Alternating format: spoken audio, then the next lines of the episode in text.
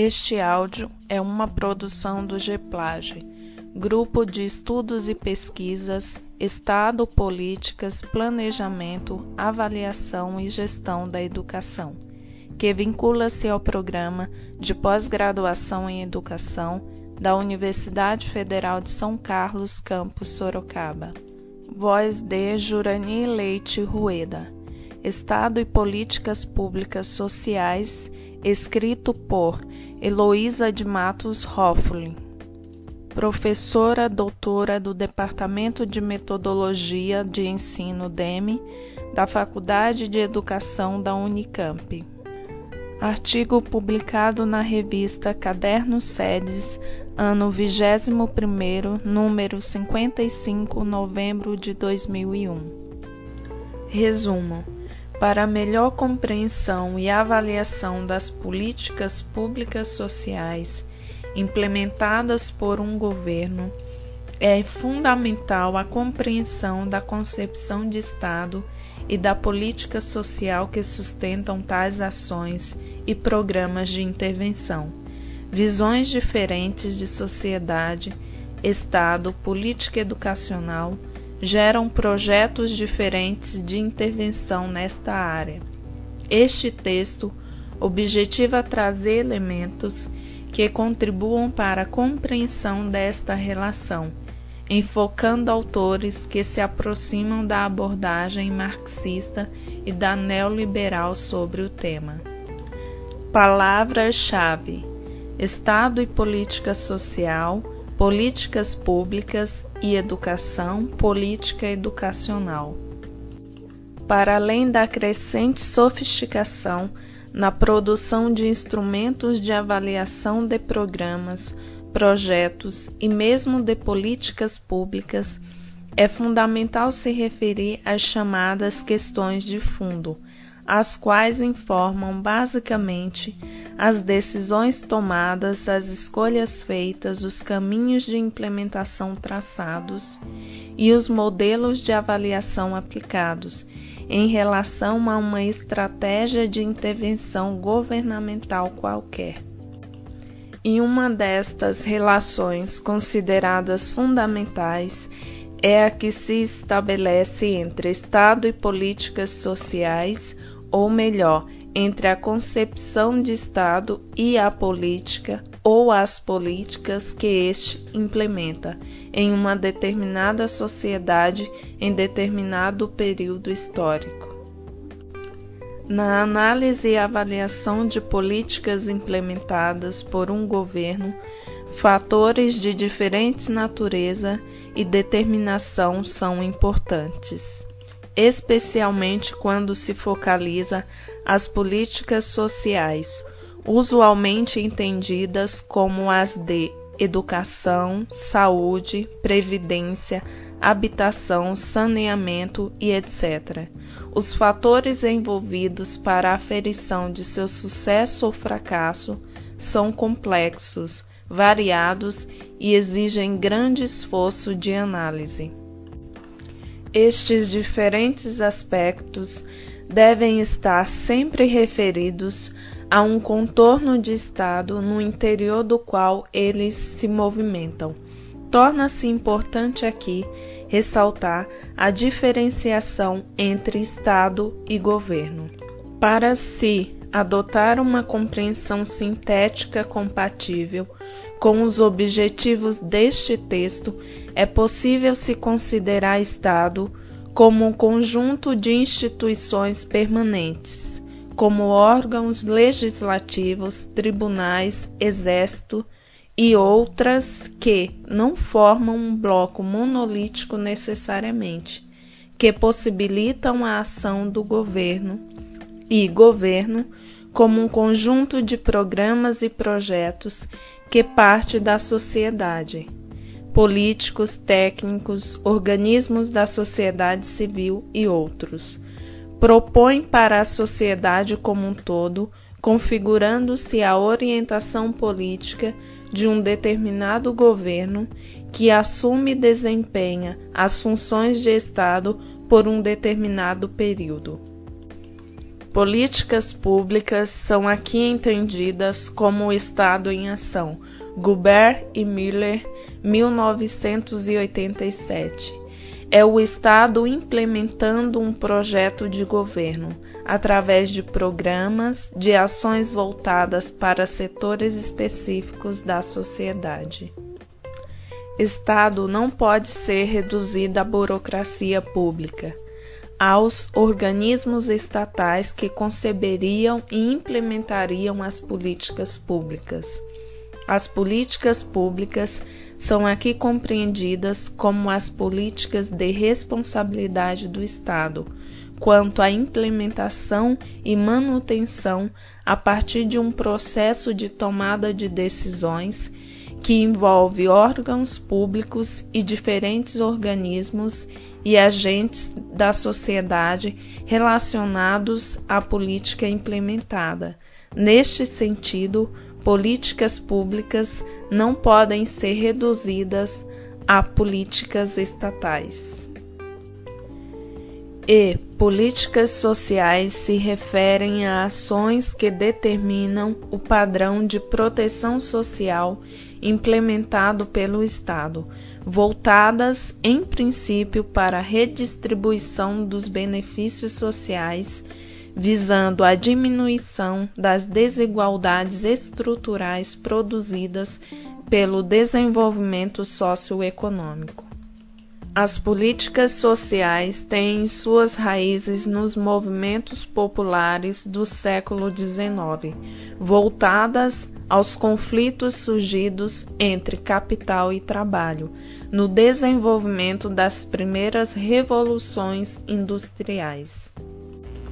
Nestes termos, entendendo educação como uma política pública social, uma política pública de corte social, de responsabilidade do Estado, mas não pensada somente por seus organismos.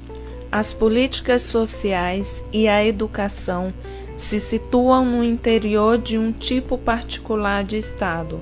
São formadas de interferência do Estado visando a manutenção das relações sociais de determinada formação social portanto, assumem feições diferentes em diferentes sociedades e diferentes concepções de Estado. É impossível pensar Estado fora de um projeto político e de uma teoria social para a sociedade como um todo. Pensando em termos concretos, minha reflexão sobre política educacional se insere no contexto do Estado capitalista, entendido de maneira ampla, sem se considerar definições mais apuradas do que seria este Estado, se democrático liberal, se social democrático, etc., etc. Mais do que definir Estado e suas funções, pretendo focalizar neste texto como autores que se inscrevem em tradições diferentes nas ciências sociais, analisam o Estado capitalista e como este pensa e concebe suas políticas sociais e a política educacional. Não é uma simples questão de abordagem. Concepções metodológicas implicam pressupostos, conceitos, posturas teóricas sistematizações intelectuais, proposições políticas, enfim, concepções de mundo e de sociedade diferentes. Sem a pretensão de tratar a temática com a profundidade que merece, pretendo focalizar nos limites deste texto dois autores que se inscrevem, respectivamente, na tradição marxista e na liberal, especificamente neoliberal, Klaus Hoff e Milton Friedman. Nota referente à palavra tradição. Uso propositadamente esta ideia de estar inscrito na tradição por considerar inadequada a classificação precisa de autores no quadro de produção social do conhecimento nas ciências sociais, um processo sempre multifacetado e multidirecional. Fim da nota. Nunca é demais assinalar que o marxismo não pode ser entendido como uma única abordagem, como um único tratamento dado a qualquer tema. A tradição marxista desdobra-se num amplo espectro de tendências e mesmo teorias. Aliás, coerente com seus pressupostos referentes à construção histórica de conceitos, enraizadas nas clássicas formulações de Marx em relação ao Estado e às ações estatais, as quais estariam, em última instância, voltadas para garantir a produção e reprodução de condições favoráveis à acumulação do capital e ao desenvolvimento do capitalismo. Outras se desdobram na análise da complexa questão da autonomia e possibilidade de ação do Estado capitalista frente às reivindicações e às demandas dos trabalhadores e dos setores não beneficiados pelo desenvolvimento capitalista. Klaus Hoff, sociólogo alemão, é normalmente considerado um autor moderno no interior da tradição marxista. Ressalto que, relacionada à própria heterogeneidade de sua produção, as posições assumidas em relação a possibilidades e limites das ações do Estado capitalista contemporâneo, também a classificação deste autor é polêmica, na medida em que identifico nos textos de Off a análise do Estado a partir de uma perspectiva de classe e como uma esfera da sociedade que concentra e manifesta as relações sociais de classe, onde conflitos ocorrem, já que no interior do Estado estão presentes interesses referentes à acumulação do capital e às reivindicações dos trabalhadores. Quero reforçar a proximidade deste autor à tradição marxista. Compreendo que o autor se insere no debate atual, que amplia a dimensão política do Estado para a compreensão de suas funções no capitalismo contemporâneo, contribuindo para a ampliação das teorias marxistas tradicionais em relação a Estado e mudanças sociais. Para a temática aqui abordada, Offer traz interessante contribuição ao analisar as origens das políticas sociais traçadas pelo Estado capitalista contemporâneo para a sociedade de classes. Nota referente à palavra contribuição. Utilizo para estas reflexões especialmente os artigos do autor reunidos em Problemas Estruturais do Estado Capitalista, 1984, e Trabalho e Sociedade, problemas estruturais e perspectivas para com o futuro da sociedade do trabalho. 1991. Fim da nota. Para o autor, o Estado atua como regulador das relações sociais, a serviço da manutenção das relações capitalistas em seu conjunto e não especificamente a serviço dos interesses do capital, a despeito de reconhecer a dominação deste nas relações de classe. Essencialmente voltado para o conteúdo das ações do Estado, Offer tem desenvolvido argumentações na perspectiva de responder as questões básicas que podem ser assim formuladas. Como o Estado capitalista atua para preservar as relações no conjunto da sociedade de classes? Quais as relações de interesses na determinação das ações do Estado? Enfim, como se originam, a partir de que movimentos de interesses surge a política social do Estado capitalista? No desenvolvimento do processo de acumulação capitalista e nas crises do capitalismo, as formas de utilização tradicionais da força de trabalho se deterioram, são até mesmo destruídas, escapando à competência dos próprios indivíduos a decisão quanto à sua utilização.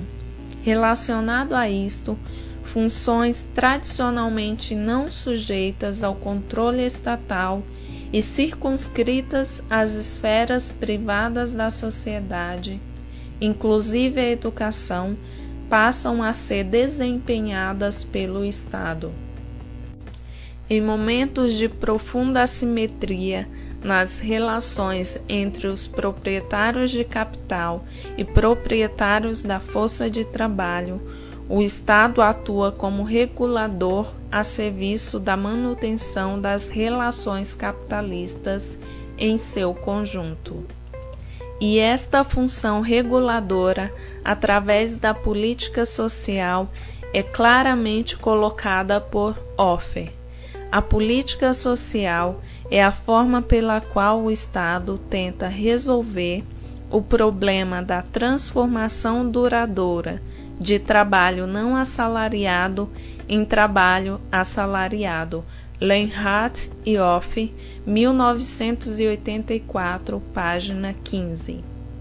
O Estado capitalista moderno cuidaria não só de qualificar permanentemente a mão de obra para o mercado, como também, através de tal política e programas sociais, procuraria manter sob controle parcelas da população não inseridas no processo produtivo.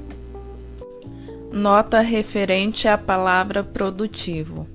Para aprofundar esta argumentação e os dois conceitos a ela relacionados, proletarização passiva e proletarização ativa, ver especialmente o texto de Lenhardt e Offe, intitulado Teoria do Estado e Política Social, tentativas de explicações político-sociológicas para as funções e os processos inovadores da política social. Página 10 a 56 da coletânea de Offer, obra citada. Fim da nota. O sistema de acumulação capitalista engendra, em seu desenvolvimento, problemas estruturais relativos à constituição e à reprodução permanente da força de trabalho e à socialização desta através do trabalho assalariado. O Estado deve responder a estes problemas ou, em outros termos, deve assegurar as condições materiais de reprodução da força de trabalho inclusive visando uma adequação quantitativa entre a força de trabalho ativa e a força de trabalho passiva, e da reprodução da aceitação desta condição.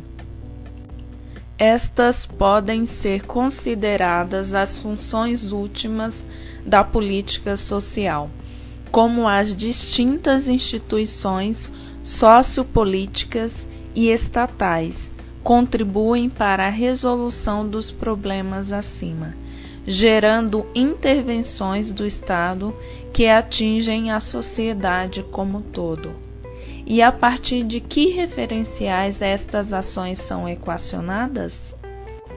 Offer e Lenhardt colocam em questão dois esquemas de argumentação da ciência política. A a explicação da gênese da política social estatal, baseada na teoria dos interesses e das necessidades, a partir de exigências políticas dos trabalhadores assalariados organizados. B. A explicação da gênese da política social a partir dos imperativos do processo de produção capitalista, das exigências funcionais da produção capitalista. Offer, 1984, página 32 a 37. Ressaltando a dinâmica e movimento próprio do Estado nas sociedades capitalistas modernas, os autores relacionam as origens da política social a um processo de mediação, como estratégia estatal entre interesses conflitivos. Defendemos aqui a tese de que, para a explicação da trajetória evolutiva da política social, precisam ser levadas em conta como fatores causais concomitantes tanto exigências quanto necessidades, tanto problemas de integração social quanto problemas da integração sistêmica, Lockwood, tanto a elaboração política de conflitos de classe quanto a elaboração de crises do processo de acumulação. Offer, obra citada, página 36 a concorrência de fatores advindos de diferentes esferas e organismos da sociedade, em seu conjunto, para a gênese e desenvolvimento do Estado, tem sido sistematicamente apontada por Offer em seus trabalhos, respondendo a uma pergunta sobre um novo pacto social, o autor assinala. Os problemas de um país não vão ser resolvidos apenas pela ação do Estado ou do mercado. É preciso um novo pacto que resolve o dever do Estado de dar condições básicas de cidadania, garanta a liberdade do mercado e da competição econômica e, para evitar o conflito entre esses dois interesses, permita a influência de entidades comunitárias. Entrevista publicada em Veja, abril de 1998. Com referência à política educacional, esta complexidade de fatores em seu delineamento é explicitada em texto, que discute teoricamente resultados de pesquisas desenvolvidas na perspectiva de se avançar na análise marxista do Estado e na pesquisa política marxista, quanto à discussão sobre a fundamentação do conceito de Estado capitalista, ressaltando que seria equivocado pensar nos objetivos da política educacional voltados estritamente para a qualificação da força de trabalho, conforme interesses de determinadas indústrias ou de determinadas formas de emprego. Parece ser mais fecundo interpretar a política educacional estatal sob o ponto de vista estratégico de estabelecer um máximo de opções de troca para o capital e para a força de trabalho de modo a maximizar a probabilidade de que membros de ambas as classes possam ingressar nas relações de produção capitalistas. Offer, 1984, página 128. As ações empreendidas pelo Estado não se implementam automaticamente têm movimento, têm contradições e podem gerar resultados diferentes dos esperados, especialmente por se voltar para e dizer respeito a grupos diferentes. O impacto das políticas sociais implementadas pelo Estado capitalista sofre um efeito de interesses diferentes expressos nas relações sociais de poder. A concepção neoliberal de sociedade e de Estado se inscreve na e retoma a tradição do liberalismo clássico dos séculos XVIII e XIX.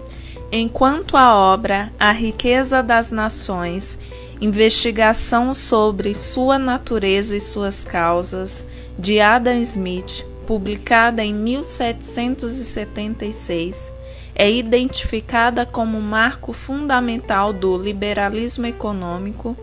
O Caminho da Servidão, de Frederic Hayek, publicado em 1944, é identificado como marco do neoliberalismo.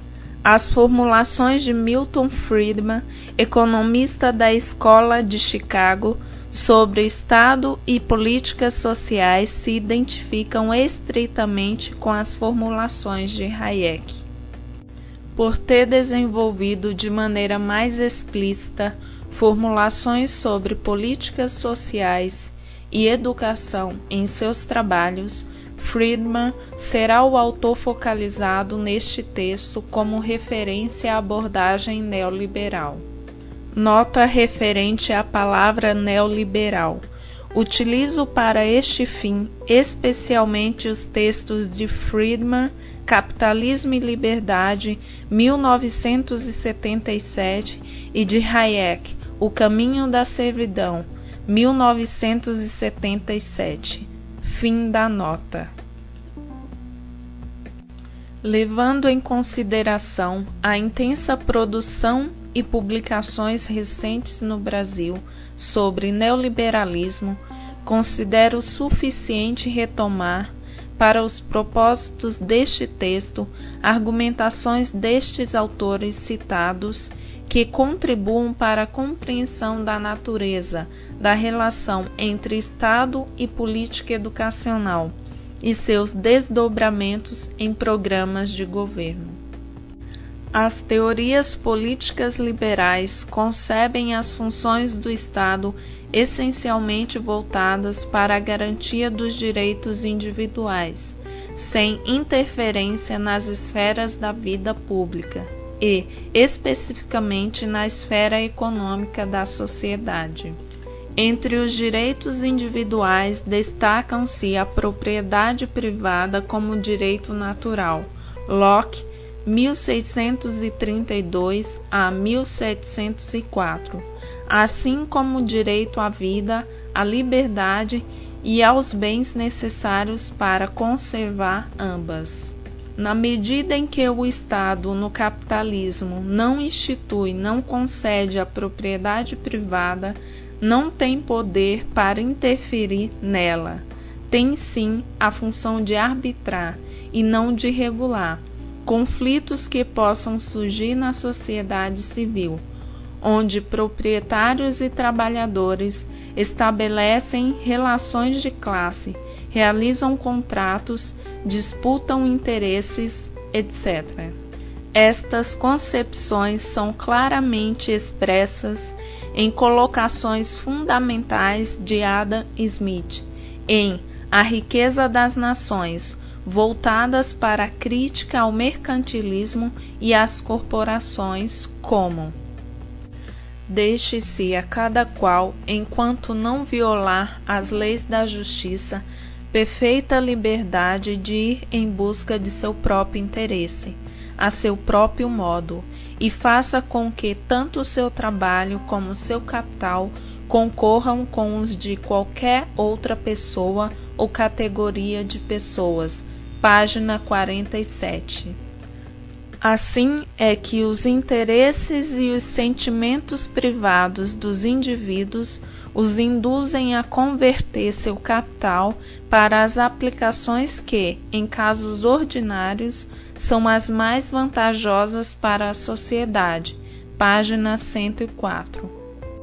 As teses neoliberais absolvendo o movimento e as transformações da história do capitalismo, retomam as teses clássicas do liberalismo e resumem na conhecida expressão menos Estado e mais mercado, sua concepção de Estado e de governo. Voltadas fundamentalmente para a crítica às teses de Keynes 1883 a 1946, que inspiram o estado de bem-estar social, defendem enfaticamente as liberdades individuais, criticam a intervenção estatal e elogiam as virtudes reguladoras do mercado. Estas ideias ganharam força e visibilidade com a grande crise do capitalismo na década de 1970, apresentadas como possíveis saídas para a mesma. Nota referente a Keynes, em sua obra Teoria Geral de 1936, se refere, entre outros pontos, à presença de um Estado interventor capaz de instaurar uma base planejada de desenvolvimento, capaz de regular a oferta de investimentos e de emprego, pleno emprego, um Estado com ações redistributivas, inclusive através de altos impostos. Fim da nota. Estas teses podem ser destacadas em trechos do texto referência do neoliberalismo, O caminho da servidão de Hayek.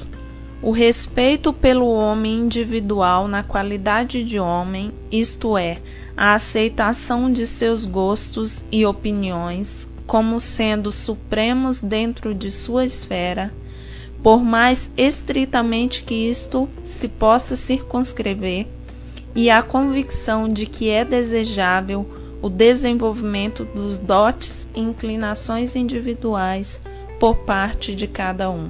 Página 35.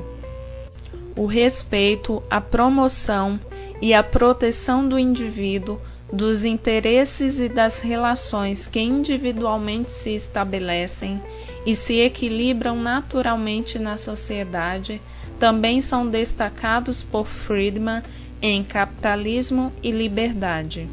Os valores de uma sociedade, sua cultura, suas convenções sociais, todos eles desenvolvem-se de idêntica maneira, através do intercâmbio voluntário, da cooperação espontânea, da evolução de uma estrutura complexa através de tentativas e erros. Página 68. Assim, ressaltando os fundamentos do individualismo, os neoliberais defendem a iniciativa individual como base da atividade econômica, justificando o mercado como regulador da riqueza e da renda. Friedman, especialmente em Capitalismo e Liberdade, focaliza o capitalismo competitivo, organizado através de empresas privadas em regime de livre mercado, como um sistema que exercita a liberdade econômica. Atribui ao Estado o papel de promotor de condições positivas à competitividade individual e aos contratos privados, chamando atenção para os riscos decorrentes da intervenção estatal nas esferas da vida em sociedade. Só há dois meios de coordenar as atividades de milhões. Um é a direção central, utilizando a coerção, a técnica do exército e do Estado totalitário moderno. O outro é a cooperação voluntária dos indivíduos, a técnica de mercado. Página 87. Para os neoliberais, as políticas públicas sociais, ações do Estado na tentativa de regular os desequilíbrios gerados pelo desenvolvimento da acumulação capitalista, são consideradas um dos maiores entraves a este mesmo desenvolvimento e responsáveis, em grande medida, pela crise que atravessa a sociedade a intervenção do Estado constituiria uma ameaça aos interesses e liberdades individuais, inibindo a livre iniciativa, a concorrência privada e podendo bloquear os mecanismos que o próprio mercado é capaz de gerar com vistas a restabelecer o seu equilíbrio. Uma vez mais, o livre mercado é apontado pelos neoliberais como o grande equalizador das relações entre os indivíduos e das oportunidades na estrutura ocupacional da sociedade.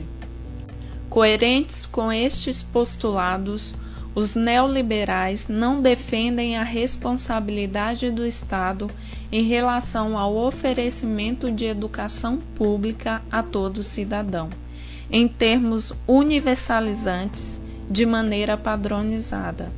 Um sistema estatal de oferta de escolarização compromete, em última instância, as possibilidades de escolha por parte dos pais em relação à educação desejada para seus filhos, estendendo a lógica do mercado para esta política social.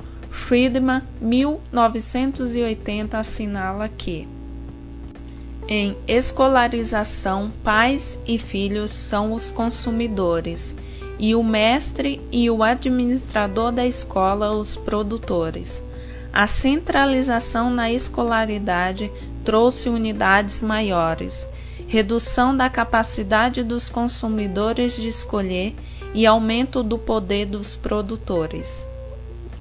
Para ampliar o escopo de ofertas em relação a orientações e modelos educacionais e também para aliviar os setores da sociedade que contribuem através de impostos para o sistema público de ensino sem utilizá-lo necessariamente, as teorias neoliberais propõem que o Estado divida ou transfira suas responsabilidades com o setor privado.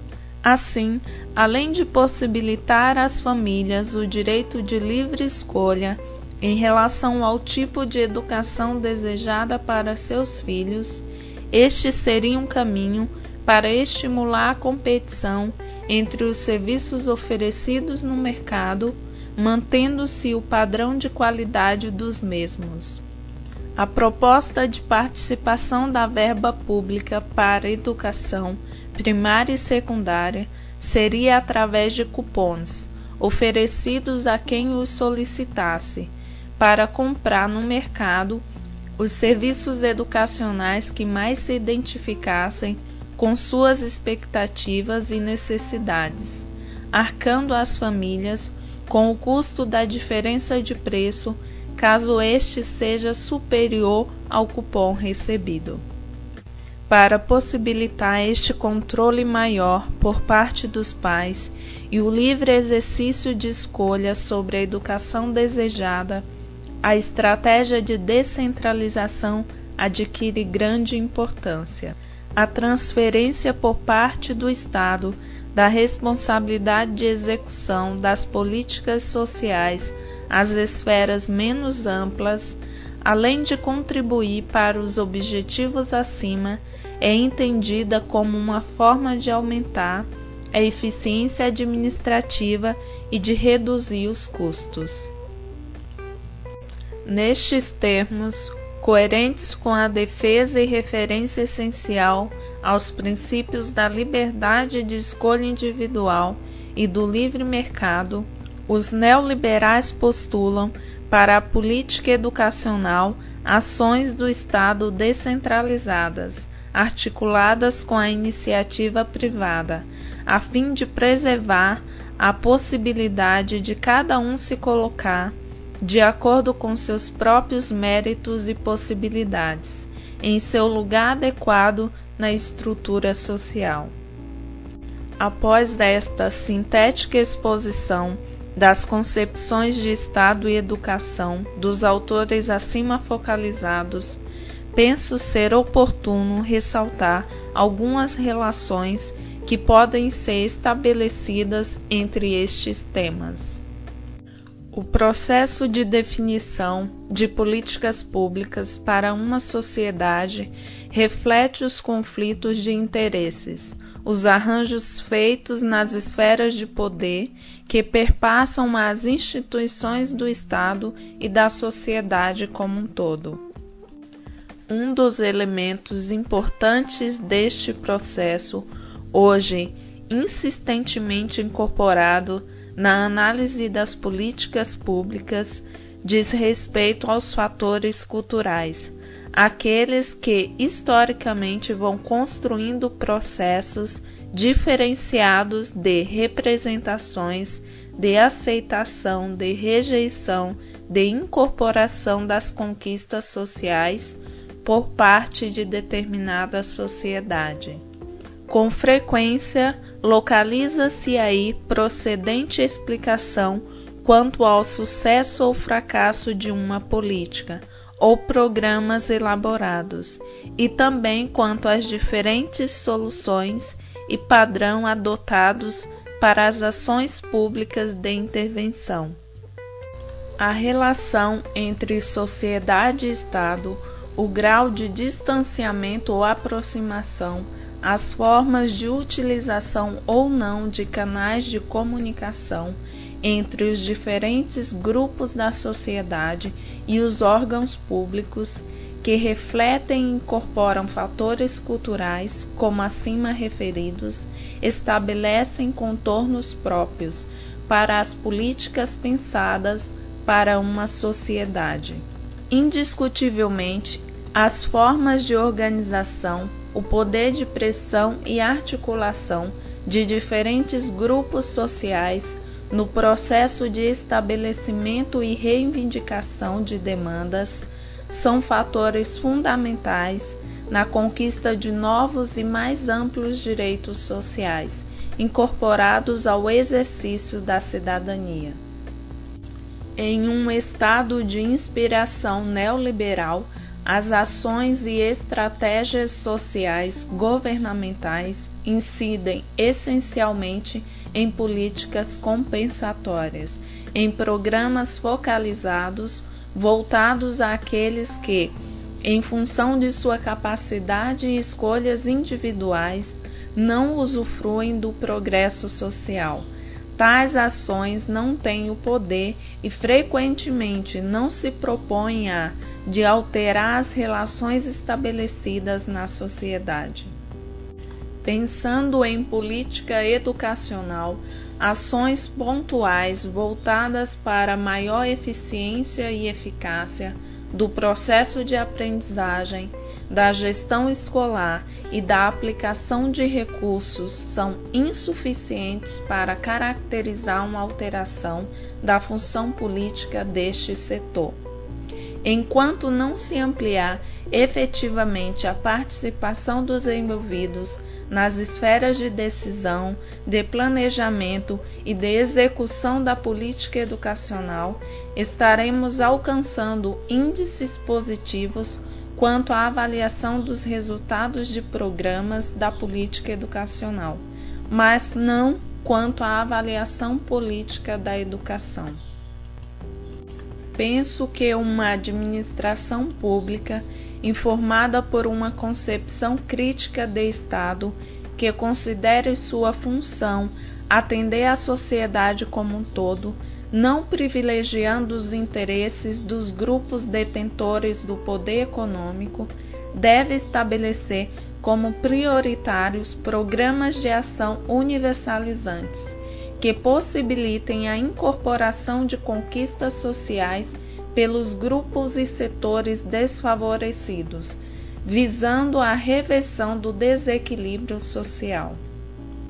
Mais do que oferecer serviços sociais, entre eles a educação, as ações públicas articuladas com as demandas da sociedade devem se voltar para a construção de direitos sociais.